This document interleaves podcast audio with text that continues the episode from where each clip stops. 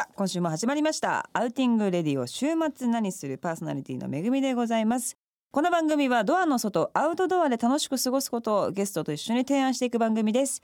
PC でラジコと検索するかスマートフォンの無料アプリラジコ .jp をダウンロードしてラジオ日経第 2RN2 を選択していただければ全国どこでもお聞きすることができます。というわけで、えー先週に引き続きまして5月のマンスリーゲストはベラフマンそしてオーバーグラウンドアコースティックアンダーグラウンドの敏郎さんです。よろしくお願いいたします。敏郎ですどうもすみませんすいません。よろしくお願いいたします、さあ敏郎さんはアウトドアっていうことはご自身でやってたりとかはしますか？でも田舎育ちなのでどどどこなんです茨城あーそっかそっかそっか。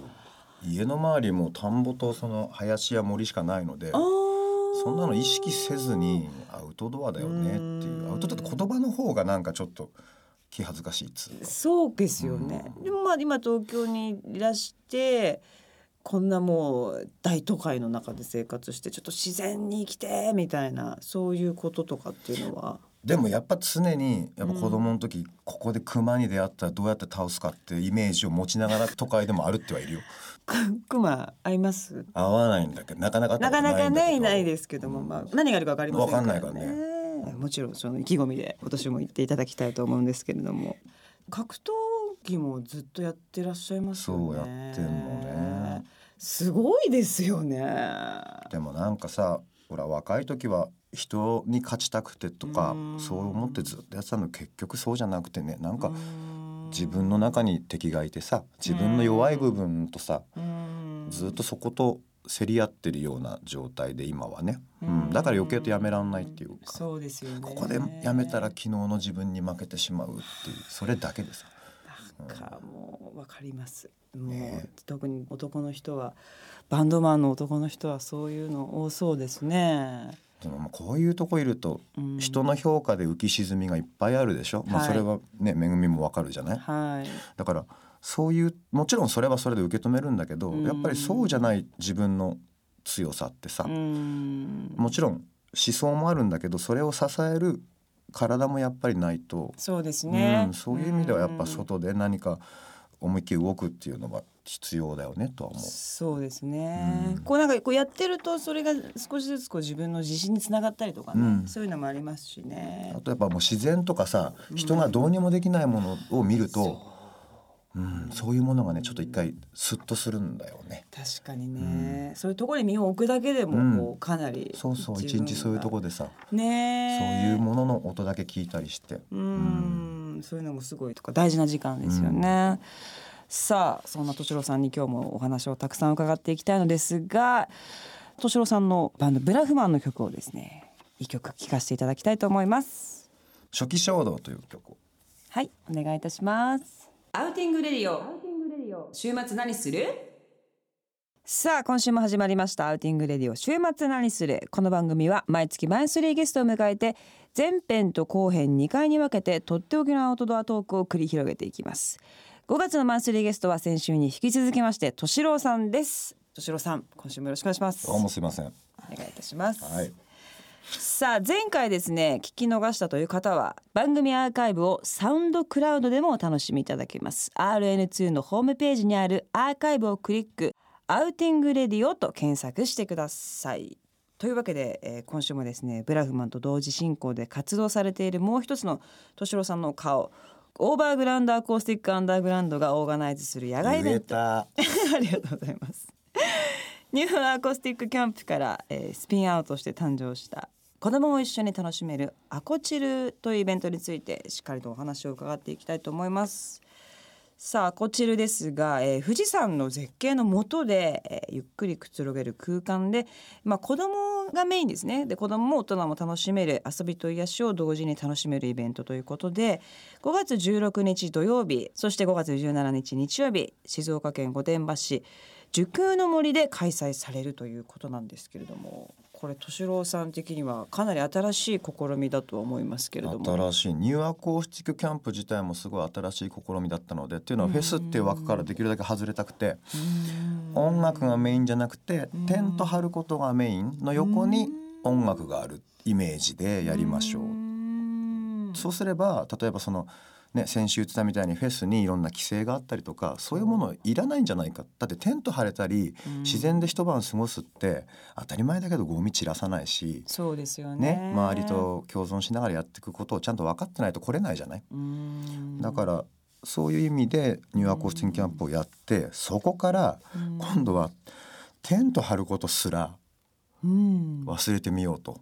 ほっていうのは、まあ、テントとか今度あるとテントとバーベキューを焼くことに一生懸命になって子供をほったらかしにしてんじゃないのみたいな。なるほど、うん、じゃあもうガチでそこも抜いて子供と向き合って遊ぶイベントがあってもいいよねっていうことで。うーんでも確かにフェスはやっぱ大人が主体であって、うん。で音楽もちろん音楽もあってとか敏郎さんがおっしゃるように大変ですからああいうところに行くとねやることがいっぱいあるから子供がおざなりになっちゃうっていうのはあるかもしれませんけど今回は子供ときちんと向き合おうという。もう遊ぶだけ遊ぶっていうね。ねえ、うん。でその横の後ろの方で音楽が鳴ってるっていう。いやこれはでもちょっと本当楽しそうですね。素晴らしい、そしてアコワクと称されたワークショップとかそういったものもあるみたいなんですけれども世界でたった一つの自分のお箸作りお。そしてウイスキーの樽を使って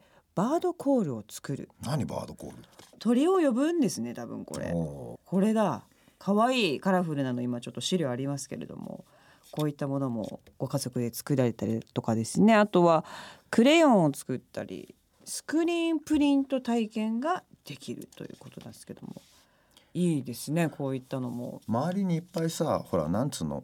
アーティストの人というかものづくりの人もいっぱいいるじゃない、はい。キャンドル作ってる人とかさ、ねえうん、だからそういう人たちがやっぱり教える、ううん、っていうのすごいいいんじゃないかなと思っててね。確かにでも親子で何かしようってなった時に何もないと意外とこう難しかったりするけどこういうワークショップだとうん。一緒にうん、取り組めるっていうその時間もすごく素晴らしいなって思います。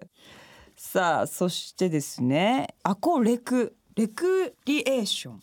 こちらは、まあ、子供がですね大自然の中で思いっきり体を動かしながらいろんなことを体験しようということなんですけれどもわんぱくボール遊びやドッジビー森と水を知るオリエンテーリングなど自然の中で思いっきり遊ぶというですねこれもやっぱり都会に住んでるとなかなかできそうでできないことだったりしますよね。なのでこう。ね親子でぜひ皆さんやっていただきたいと思います。さあそんな敏郎さんは、えー先ほどもちょっと言ってましたけども大自然の中で育ったという遊ぶもんないもんねだって。なかったですか？iPad ないもんね。そうですよね。どんな遊びしてたんですか？鬼太郎ゲゲゲの鬼太郎がアニメになる前に本だったわけ。で、うん。はいはいはい。あちょっともっと怖い絵なのよ。でそうすると鬼太郎を呼ぶには鬼太郎ポストっていうとこに手紙を入れて妖怪にいたずらされてるから助けてくれっていう、はいはいそのポストが竹やぶか森の中か滝の裏かほ川沿いか海のとこにあるわけ。それを毎日探してた2年ぐらい 毎日二年も？2年ぐらいかわいい。男の子ですね。今日はあっちの森攻めようとかあるんじゃねえか絶対あると思ってて絶対あるんじゃないか。まあいまだにちょっとあるんじゃないかな代々木公園とか探すんだけど可愛いですね。そうキュートですね。素晴らしいです。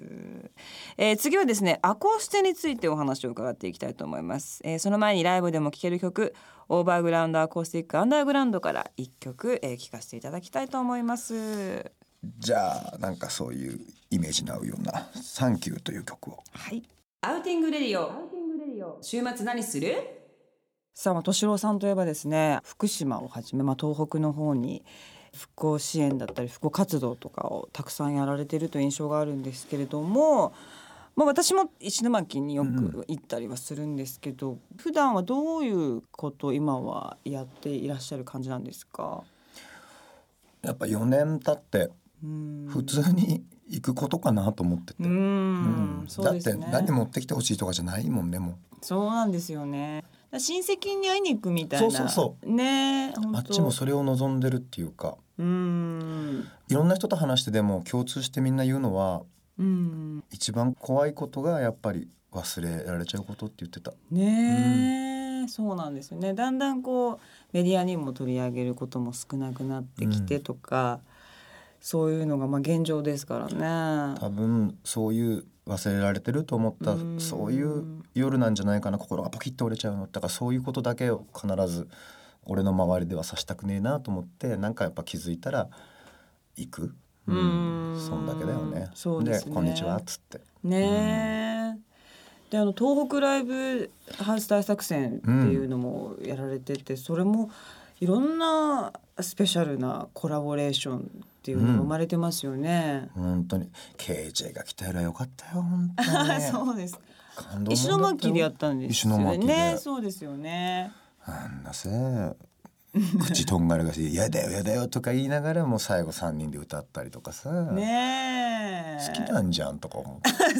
大好きだと思います。そういうの本当はね。でもみんなさ、うんそういうところ本当は持ってたけどやっぱ若くてとんがってるだからうん格好なんていうのその牧歌的なとことか家庭的なとこってどうしても格好悪く見えちゃうじゃない、はい若い時は。だからそういうのを必死で隠して、うん俺はそういうのに絶対情を揺れないって思ってやってたんだけど、うんやっぱりえ敏郎君もそういう時あったんですあかったよ。ええだって喋んなかったの。そうですよね、そうか。絶対出ねえよラジオなんかなんつ。そうですよね、そうよ。なんかじゃあ変わっていったんですね。いろんなことがあって。うん、やっぱさあの震災っていろんなことが試されたと思うしふるいに落とされたんだと思う。ほんですごく大事なものだけが自分の手のひらに残ったんだと思うんだけど俺は震災あってすぐ行ってさやっぱまだ自衛隊とかがさもう瓦礫の中こうやって引っ張り出してるような状態見てた時にさうーん。何を思ったかっていうとその時自粛とかさ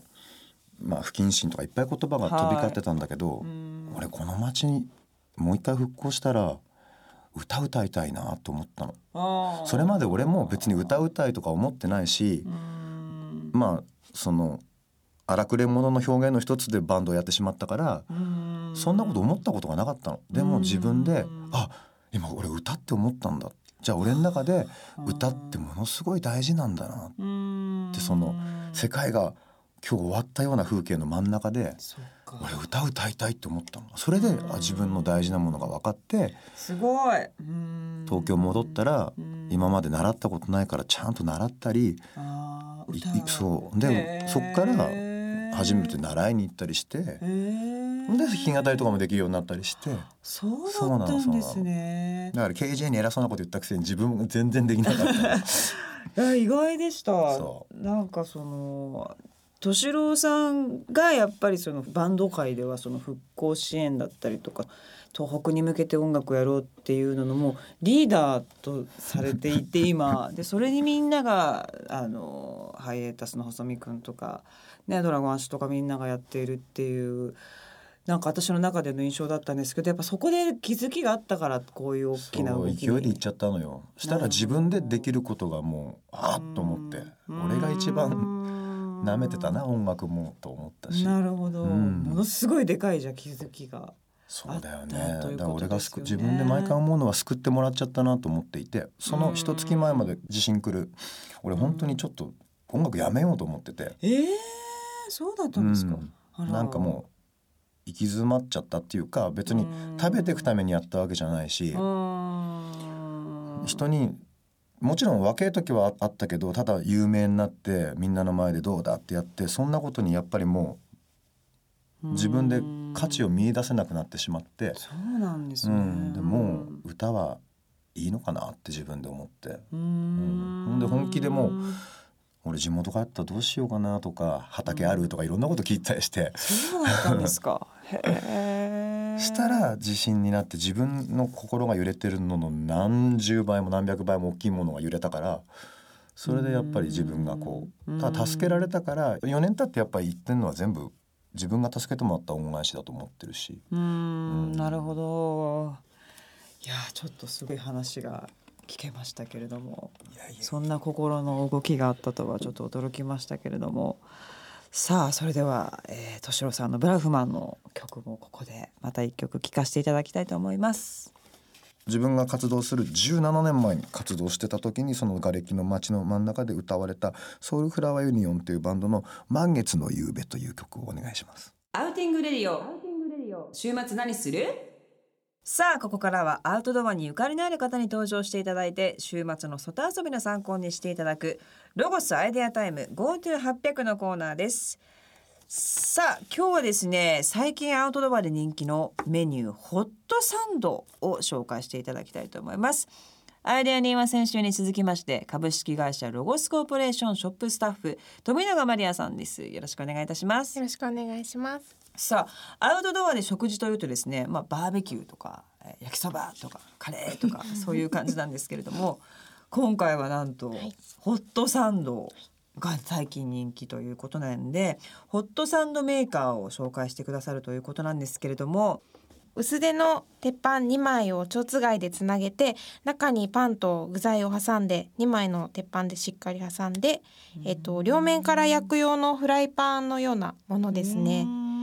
一匹ずつ焼くたい焼き器みたいなイメージで、はい、まあランチパック的な感じであそうですね。はい。ですけどもそれがこんがりこう焼けてるっていう、もう昔からね大好きですよ。あ大好きだけどなかなか食べる機会がない、そうですね。で家でもそんなにやらなはいい機会がまあなないいみたいな感じなんですけども、まさにこうバーベキューとかそのアウトドアだったらはい。やってみちゃおうかなっていうような思いにさせてくれるような、はい。えーご飯だと思うんですけれども、まあ、いろんなバリエーションがあるんですよね。そうですねロゴスショップでも配布されているフリーマガジンのうん。ペーパーロゴスはい。の最新号にもさまざまなバリエーションのレシピが掲載されています。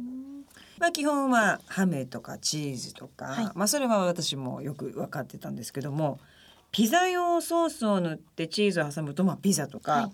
バーベキューで焼いたお肉や野菜を挟めばボリュームサンド。はい、スイーツとしてならピーナッツバターやえそしてバターあんことか、これも美味しそうですね。そうですね。他にも焼き鳥ときんぴらのサンドカレーコンビーフ麻婆豆腐。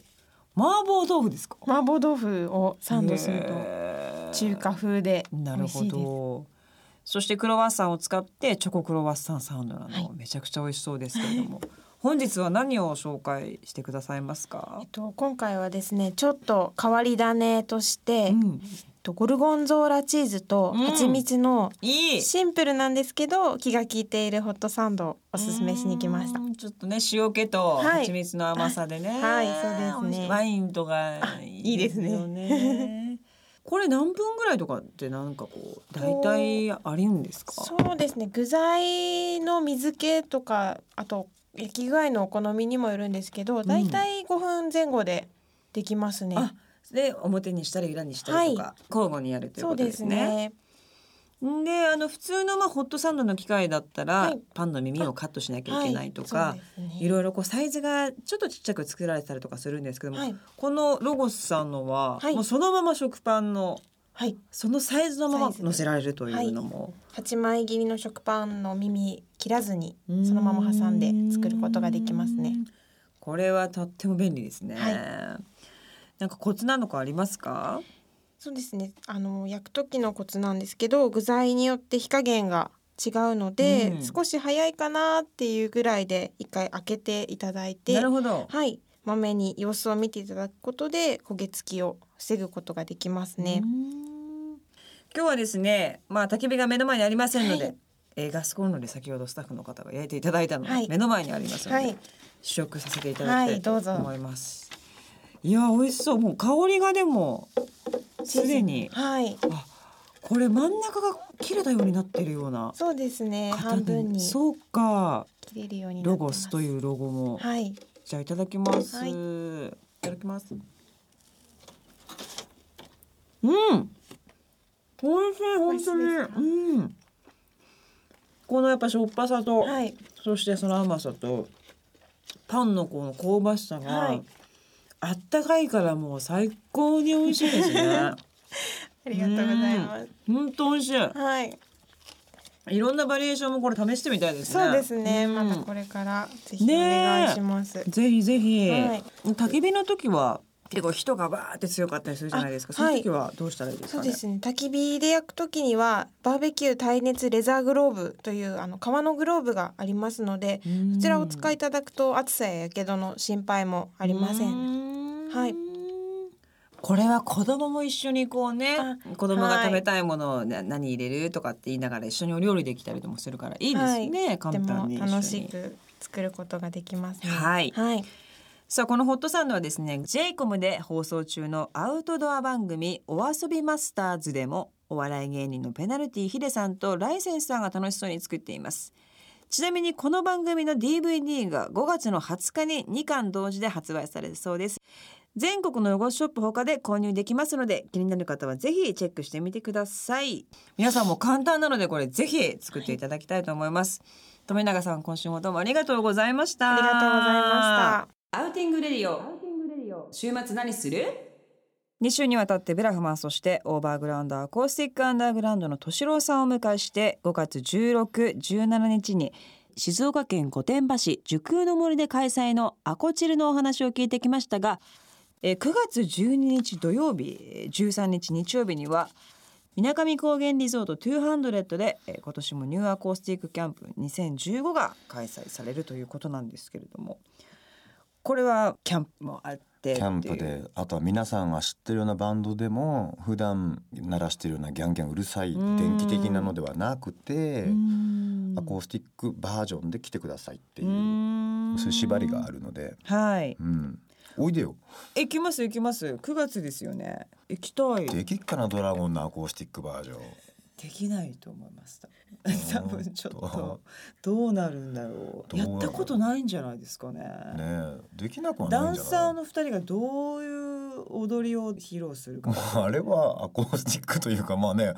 まあ趣旨には合ってるね。えーじゃあぜひぜひね行きたいです。か誘ってみよう。はいお願いします、さあそれもぜひ皆様チェックしてください。これからも続々と最新情報も発表されていくと思いますので公式サイトの方も皆様チェックしてください。